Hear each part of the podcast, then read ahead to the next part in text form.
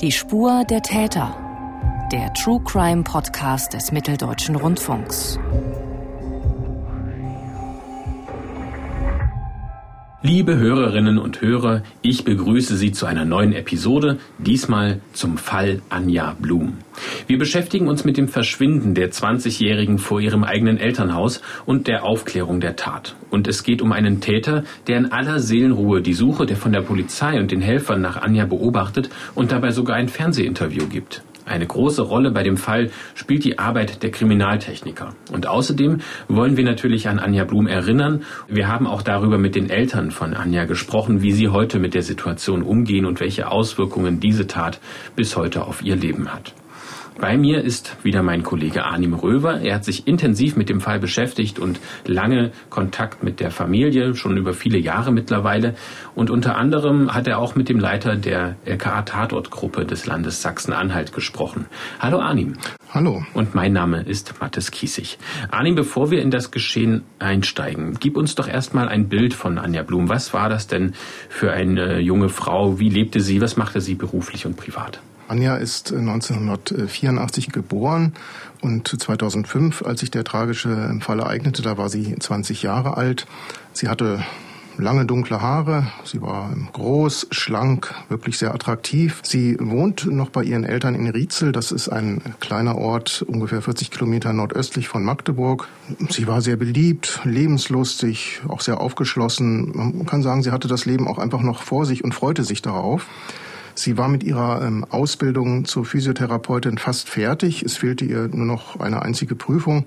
Sie hatte ein eigenes Auto, wie das natürlich auch in so einer eher dörflichen Lage oft so ist. Sie ist in ihrer Freizeit oft in die Disco gegangen. Also eigentlich alles, was junge Erwachsene in dem Alter gerne machen. Ihr habt ja für den Film, den ihr zum Fall Anja Blum gedreht habt, auch Kontakt zu den Eltern ähm, aufgenommen. Wie ist der denn zustande gekommen? Wie hat der sich aufgebaut und wie ähm, hat die Familie auch auf die Kontaktanfrage überhaupt reagiert? Also das war so, ich hatte mit den Eltern, ich hatte die auf verschiedene Wegen kontaktiert, telefonisch, das hat erstmal nicht geklappt, dann auch auf dem Postweg. Letztlich hat der Vater sich dann ähm, bei mir gemeldet.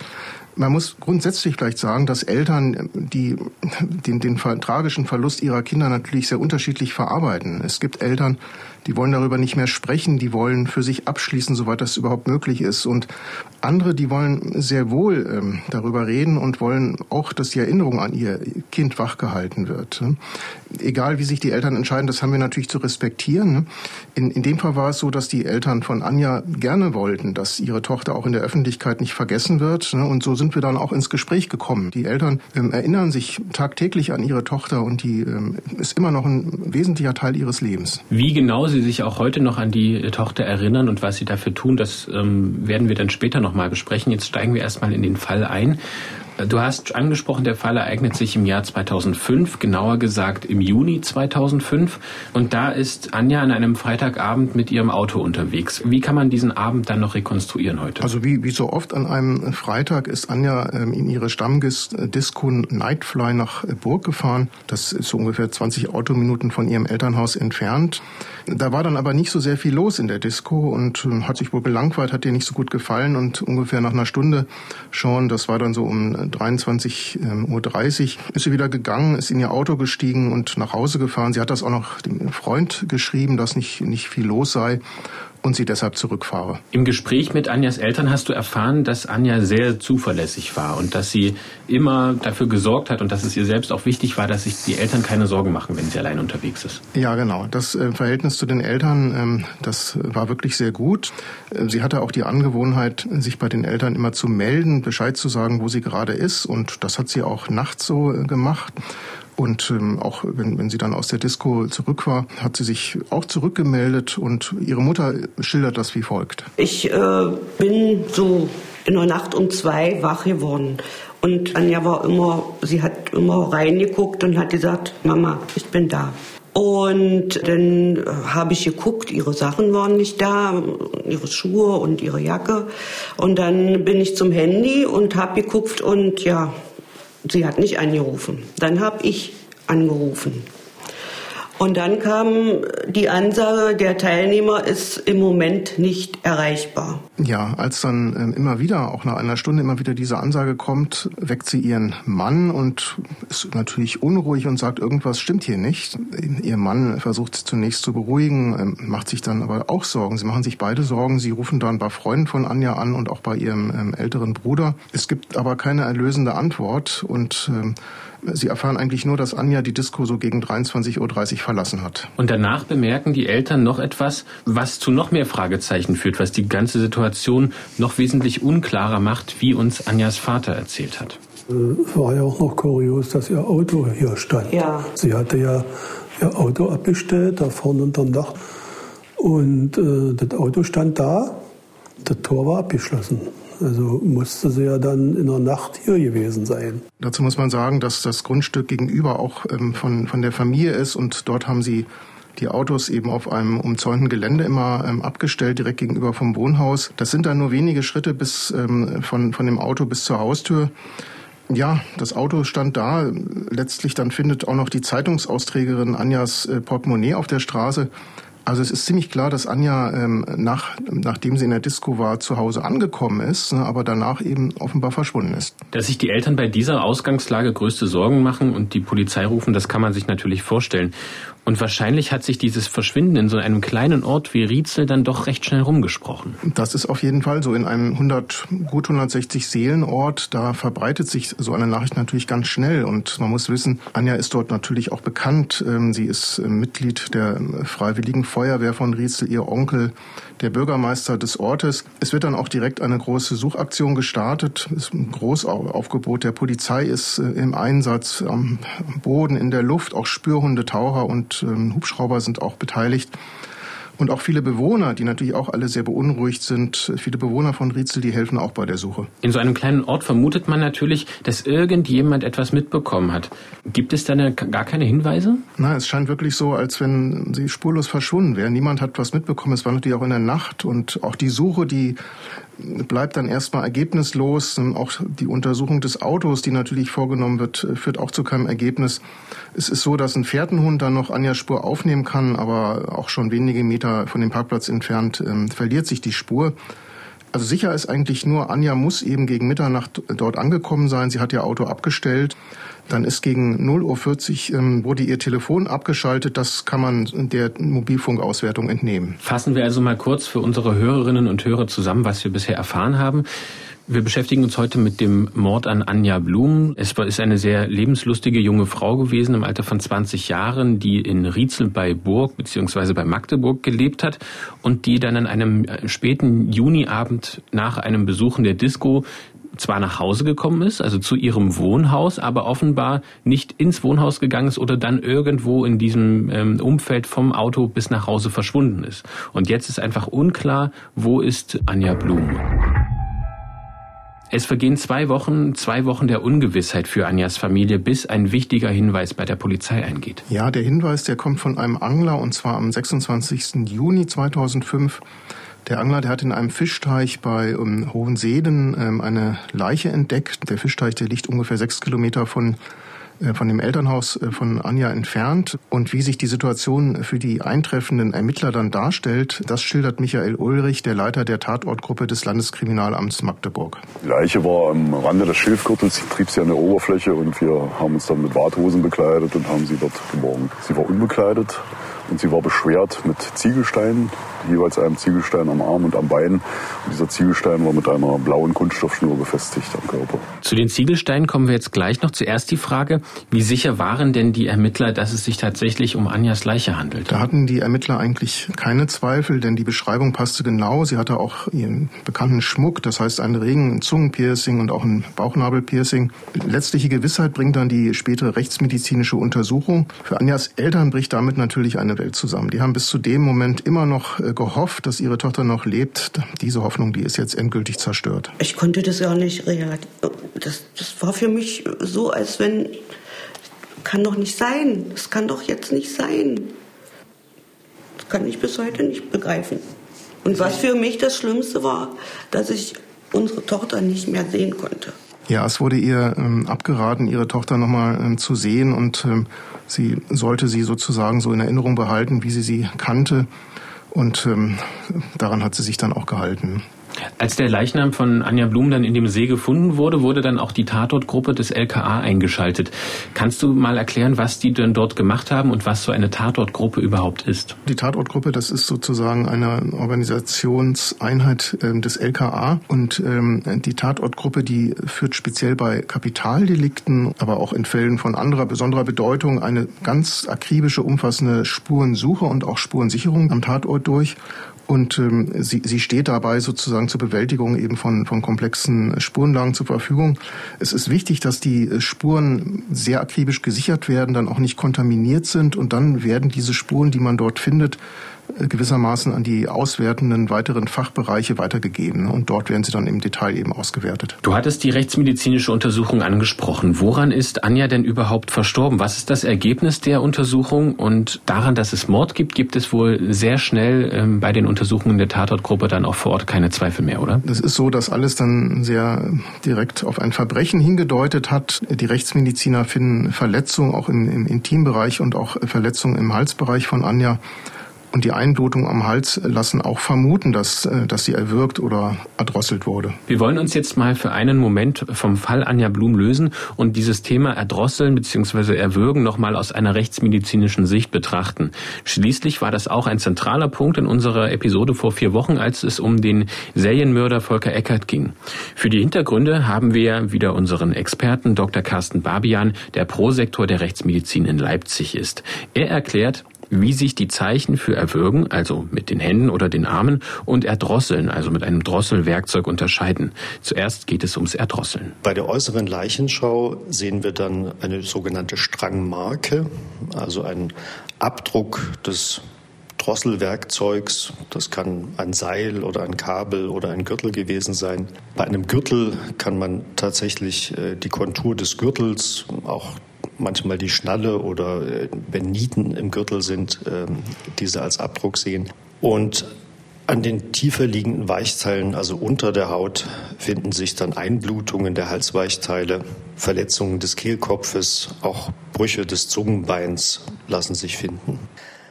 Beim Würgen sind die Hände des Täters das Tatwerkzeug.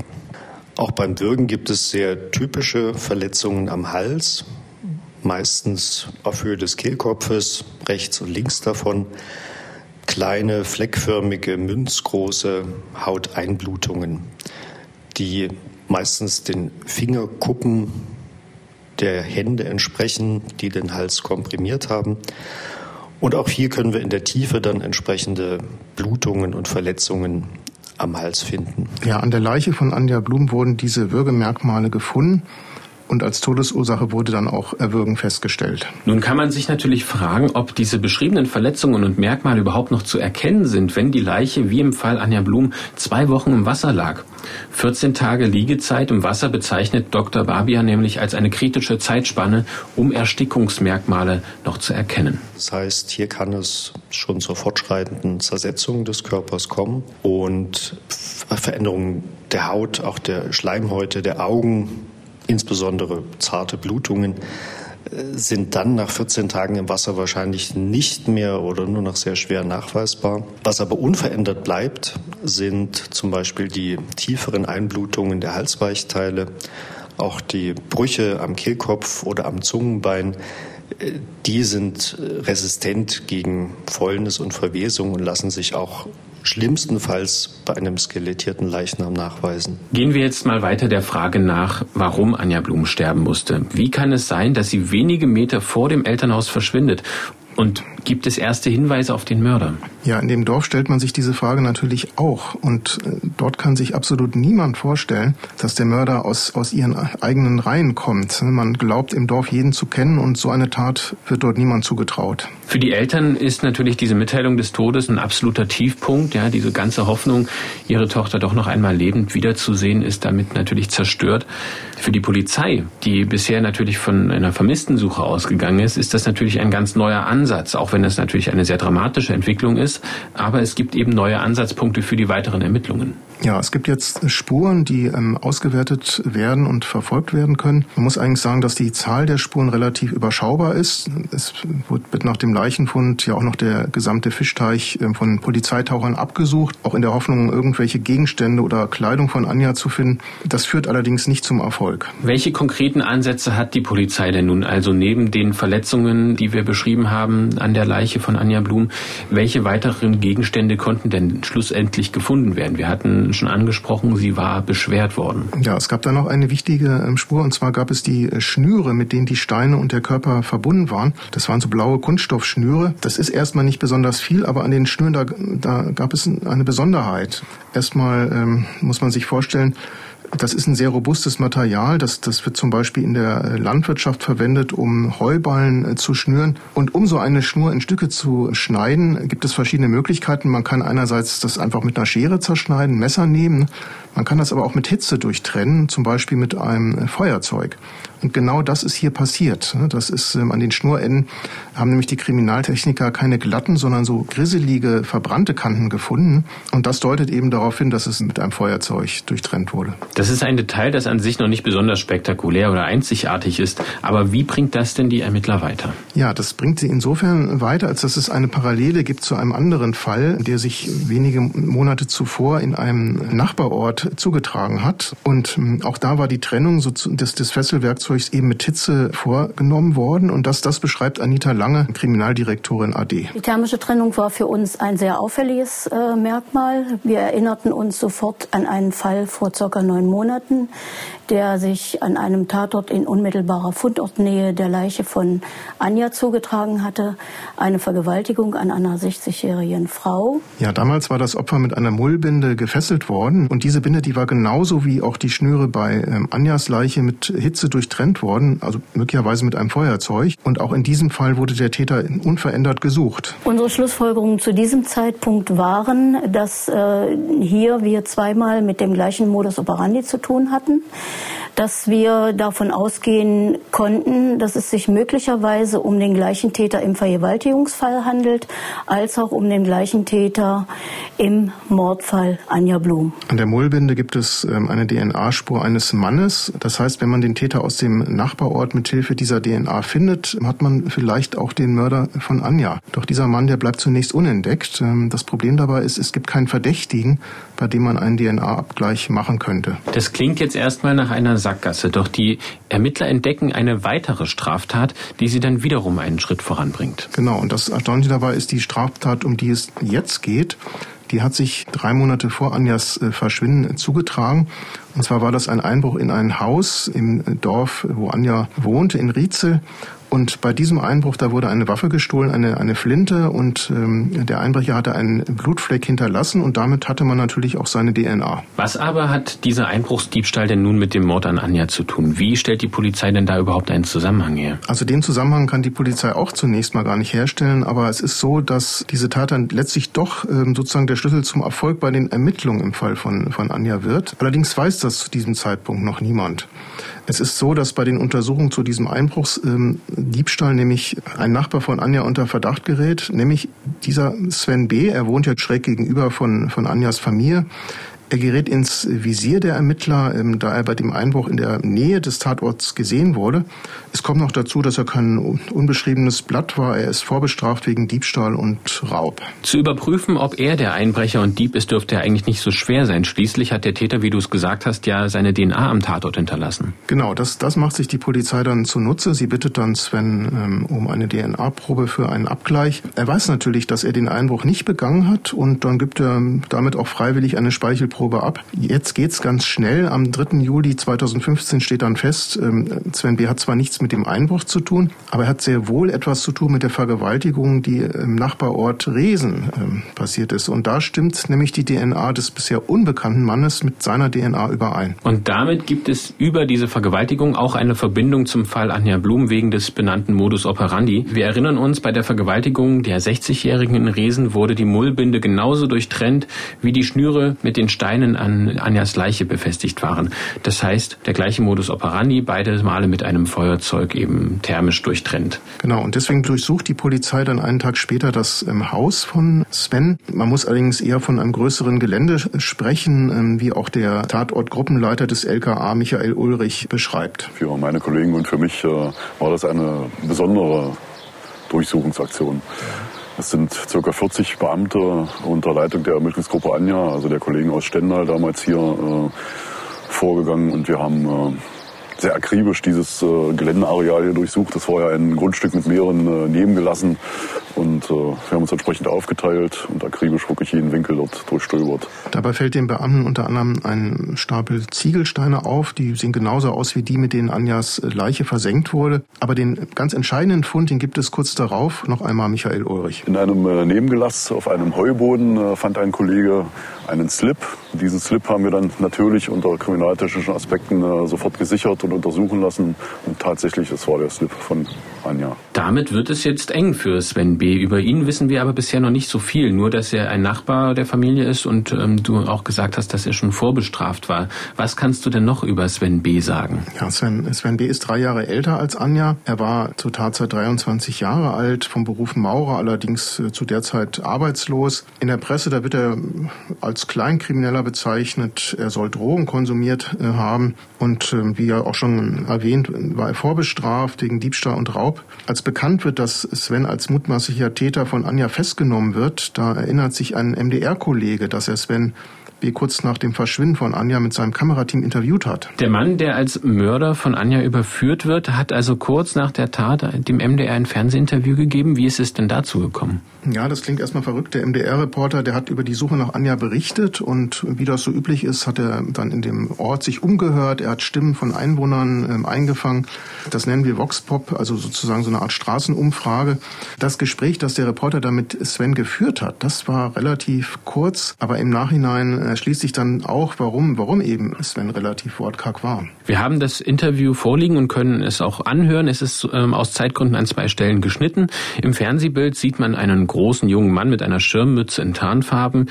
Er steht etwas unruhig auf einer Dorfstraße und aus juristischen Gründen haben wir die Antworten von Sven B. nachsprechen lassen. Sven, wie hast du denn davon erfahren, dass die Anja hier vermisst ist? Ja, eigentlich nur durch die Polizei halt. Ja, und auch durch meine Eltern und was man halt so erlebt hat hier. Es war auch schon viel los. Die Polizei war dolle unterwegs. Ja, so habe ich halt davon erfahren. Hast du gestern auch mitgesucht? Nee, ich war gestern weg. Ich war gestern zu Hause.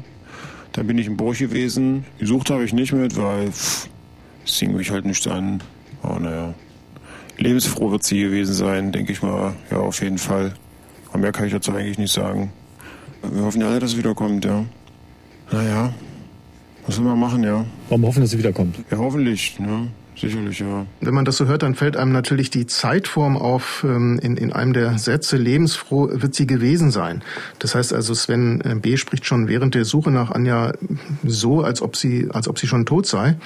Dann fällt noch auf, dass er auch unruhig ist, dass er dem Blickkontakt des Reporters ausweicht und auch äh, immer wieder dann eben zur Seite schaut und wirkt sehr nervös. Äh, also man hat das Gefühl, er will zwar nicht weglaufen, aber eigentlich will er ganz schnell weiter. Wie geht es dann bei den Ermittlungen weiter, nachdem Anja Slip auf dem Heuboden von Sven B. gefunden wurde? Natürlich wird ein Haftbefehl erlassen, allerdings zunächst wegen der Vergewaltigung im Nachbarort. Hier gibt es ja bereits durch die DNA in der Mullbinde einen klaren Beweis für die Tat.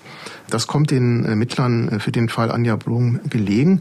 Das heißt, der mutmaßliche Mörder sitzt damit in Haft und sie, sie können weiter ermitteln und haben da, stehen sozusagen nicht so sehr unter Zeitdruck. Sie sind nicht an bestimmte Fristen gebunden. Der Fokus liegt in dem Moment auf der kriminaltechnischen Auswertung des Slips, der auf dem Heuboden von Sven B. gefunden wurde. Die Laborbefunde standen natürlich noch aus, äh, aber wir waren in sehr guter Hoffnung, dass wir hier das entscheidende Beweismittel gefunden haben. Letztendlich hat sich das ja auch so bestätigt, dass wir hier DNA-Material von Täter und Opfer gefunden haben und auch äh, sehr tatauthentisches DNA-Material, also eine Spermaspur, die ja dann doch einen ganz anderen authentischen Hintergrund hat wie eine reine DNA-Spur. Die Ermittler sprechen von einer sogenannten Königsspur. Das heißt, DNA-Material vom Täter wurde an einem Beweisgegenstand des Opfers äh, gesichert. Das heißt, es gab im Grunde genommen keine Zweifel mehr. Und da kann man dann von ausgehen, dass auch die Verteidiger vor Gericht wenig dagegen vorbringen können. Die Polizei ist sich also sicher, den Täter überführt zu haben. Trotzdem muss man natürlich auch, bevor man den Prozess dann angeht, versuchen noch den Tatablauf so genau wie möglich zu rekonstruieren. Wie weit konnten die Ermittler das denn tun? Das war gar nicht so einfach. Also bis ins kleinste Detail war eine Rekonstruktion nicht möglich. Sehr wahrscheinlich ist, dass Sven Anja nach ihrer Ankunft an, an dem äh, späten Abend ähm, auf dem Parkplatz angesprochen hat und sie ähm, wie auch immer gezwungen hat, dann mitzukommen. Sven stellte es in den Vernehmungen später so dar, dass Anja ähm, ihm freiwillig gefolgt sei. Sie hätten dann zusammen auf dem Dachboden der Scheune gemeinsam Cannabis geraucht. Belege gibt es dafür aber nicht. In der Scheune ist es dann offensichtlich zur Vergewaltigung und auch zum Tod von Anja gekommen. Zu dem Ge Geschehen hat Sven dann sehr unterschiedliche Aussagen gemacht. Ähm, eine davon war, dass sich Anja nach der Vergewaltigung losreißen konnte. Da habe er ihr von hinten den ähm, Arm um den Hals gelegt, um sie zurückzuhalten, jedoch ohne sie hierdurch töten zu wollen. So stellt er das dar. Die Staatsanwalt sieht das anders. Sie sieht dagegen einen Verdeckungsmord. Das heißt, damit die Vergewaltigung eben nicht ans Tageslicht kommt, habe der Beschuldigte den Arm um Anjas Hals gelegt und sie so lange gewürgt, bis sie, bis sie tot war. Es, es war dann ja so, dass in der Nacht, wenn ähm, die Leiche zum Teich gefahren hat, ungefähr sechs Kilometer weit und das mit, mit einem Handkarren, das mitten in der Nacht, man muss sich das vorstellen, dass offenbar alle geschlafen haben, niemand hat was mitbekommen. Und am Teich hat er dann jeweils ähm, das rechte Hand- und Fußgelenk ähm, an, mit, mit den Ziegelsteinen verbunden und dann die Tote im See versinkt. Fassen wir also zusammen, was wir bisher äh, zu dem Fall erfahren haben. Wir haben jetzt äh, gehört, wer der Mörder von Anja Blum sein soll. Und zwar ist es der Nachbar Sven B., der ein paar Jahre älter ist als die junge Frau, der sie eben in der Nacht dann auf eine Art und Weise irgendwie überwältigt haben muss und dann letztlich nach einer Vergewaltigung als Verdeckungsmord ähm, erwürgt haben soll und sie dann eben in dem See versenkt hat. Und das alles konnten die Ermittler dank der DNA-Spur auch aus einem weiteren Vergewaltigungsfall, den Sven B. begangen haben soll, letztlich nachweisen. Und zunächst einmal wird er jetzt nur für diesen Vergewaltigungsfall angeklagt. Genau. Und im Fall der Vergewaltigung fällt ähm, Ende 2005 das Urteil am Landgericht Stendal. Sven B. wird für schuldig befunden, die 60-Jährige vergewaltigt zu haben und erhält dann eine ähm, Haftstrafe von sieben Jahren. Ein halbes Jahr später muss er sich dann auch wegen des Mordes an Anja Blum vor Gericht äh, verantworten. Übrigens im selben Gerichtssaal. Ne? Das Urteil ist auch hier eindeutig. Die Richter bestätigen äh, die Ergebnisse der Ermittler. Es war Mord und das Strafmaß lebenslange Freiheitsstrafe. Lebenslange Freiheitsstrafe für den Mord an Anja Blum. Lebenslang heißt in Deutschland in der Regel maximal 15 Jahre. Das Urteil wurde 2006 gesprochen. 15 Jahre später wäre also 2021. Das heißt, Sven B. könnte demnächst aus der Haft entlassen werden? Grundsätzlich ist es so, dass ein lebenslanges Urteil auch nicht ähm, zwangsläufig äh, bedeutet, also in diesem Fall, dass der Mörder von Anja automatisch nach 15 Jahren freikommt. Das heißt, es müssen erstmal alle beteiligten Stellen äh, zur Abgabe von Stellungnahmen aufgefordert werden. Letztlich kommt die Strafvollstreckungskammer dann zu einer Entscheidung. Die wird es sich sicher nicht einfach machen ne, mit, mit einem Urteil. Es ist so, dass Sven B. in der Tat frühestens Anfang 2021 aus der Haft entlassen werden kann. Das ist aber zum gegenwärtigen Zeitpunkt alles andere als sicher. Und natürlich kann man noch dazu sagen, die Vorstellung, dass Sven B. entlassen wird und vielleicht dann auch wieder in die, in die äh, Nähe ähm, der Eltern von Anja zieht, das ist natürlich für die Eltern eine ganz schlimme Vorstellung. Du hast die Eltern jetzt angesprochen und wir haben am Anfang des Podcasts auch schon über sie gesprochen. Wie ist denn dein Eindruck, wie gehen die Eltern denn mit dem Verlust ihrer Tochter generell um und wie geht es ihnen heute damit? Also grundsätzlich ist es so, dass sie damit immer sehr offen umgegangen sind. Sie, sie verstecken sich nicht. Ne? Sie ähm, haben ja auch das Haus gekauft, ne, in dem ähm, der Täter gewohnt hat. Sie haben es dann abreißen lassen. Sie haben an der gleichen Stelle so eine Art Gedenkort eingerichtet. Das ist direkt gegenüber von ihrem Haus. Das heißt, die, die Eltern, die werden auch tagtäglich an ihre Tochter erinnert und an diese furchtbare Tat. Sie sind da nicht weggezogen. Sie sind nicht sozusagen nicht, nicht weggelaufen und äh, sie wohnen da unverändert und ähm, sie leben mit, mit ihrer Tochter in gewisser Weise auch. Das ist für sie psychisch natürlich bis heute unglaublich belastend. Anjas Vater, der hat uns zum Beispiel erzählt, dass er, ähm, dass er sich in, in der Tat nach nach dem Mord erstmal ablenken wollte und dann in Arbeit gestürzt hat? Da habe ich äh, nur noch zugesehen, dass ich arbeite, was zu tun habe, äh, kopfmäßig abgelenkt bin. Und äh, ja, das ging dann ein paar Jahre, sagen wir sieben Jahre ging das. Und dann war es vorbei. Dann äh, konnte ich nicht mehr. Dann musste ich meinen Beruf aufgeben und habe mich dann in psychologische Behandlung begeben. So ähnlich erging es auch seiner Frau. Sie musste sogar ein halbes Jahr in eine Klinik. Inzwischen sind beide Mutter und Vater erwerbsunfähig und aber auch schon im Rentenalter. Man spricht da gerne davon, dass die Zeit Wunden heilt. Das ist aber hier absolut nicht so. Die Zeit hat hier keine Wunden geheilt. Der Verlust ihrer Tochter, der ist für die Eltern unverändert grausam. Und gerade jetzt auch in der Weihnachtszeit, da werden sie natürlich sehr schmerzlich daran erinnert, wie sehr ihnen ihre Tochter fehlt. Immerhin haben die Eltern ähm, sich gegenseitig, also sie konnten weiter zusammenstehen. Wir haben ja auch verschiedene Fälle hier im Podcast schon besprochen, wo dann die Familien auseinandergebrochen sind nach solchen Taten. Das ist in diesem Fall nicht der Punkt, sondern sie können sich eben gegenseitig noch unterstützen. Wie ist es denn für dich, Arnim, wenn du mit diesen Familien über einen längeren Zeitraum im Kontakt bist? Natürlich dann auch nachdem die Projekte abgeschlossen sind, hast du ja weiterhin mit den Familien Kontakt. Ja, jetzt muss man ähm, in dem Fall hier natürlich sagen, die Geschichte geht insofern natürlich auch immer noch weiter weiter, weil die mögliche Haftentlassung des, ähm, des Mörders bevorsteht. Das ist etwas, was wir ja auch sozusagen begleiten, worüber wir dann auch berichten. Auf jeden Fall ist das ein Fall, äh, der nicht so ist wie, wie viele andere Fälle. Es ist schon einer der Fälle, von dem ich sagen muss, dass er mir besonders auch nahegegangen ist. Also es ist schon ähm, der Verlust des eigenen Kindes ist natürlich das Schlimmste, was ähm, was Eltern passieren kann. Und wenn der Verlust dann auch noch auf diese Art und Weise passiert, ist das natürlich, es ist ganz tragisch. Und ähm, da kann man dann auch nicht davon reden, dass, dass einen das kalt lässt. Ne? Das berührt einen dann auch persönlich. Und wie gehst du damit um, dass die, die Menschen dann ja auch durchaus einen Kontakt zu dir suchen, weil du eben dann ein, ein ähm, sehr mitfühlender Ansprechpartner geworden bist über diesen langen Zeitraum, in dem ihr dann auch im Kontakt steht?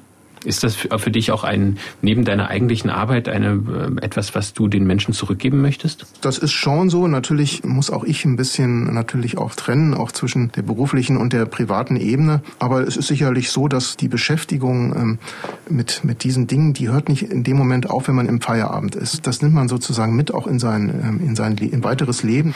Und in diesem Fall ist es natürlich nochmal ganz besonders stark. Ne? Das ist, das ist keine Frage. Arnim, ich danke dir für die Schilderungen zu dem Fall und auch die Einblicke in deine Arbeit und vielen Dank für die Recherchen zum Fall Anja Blum. Ja, gerne.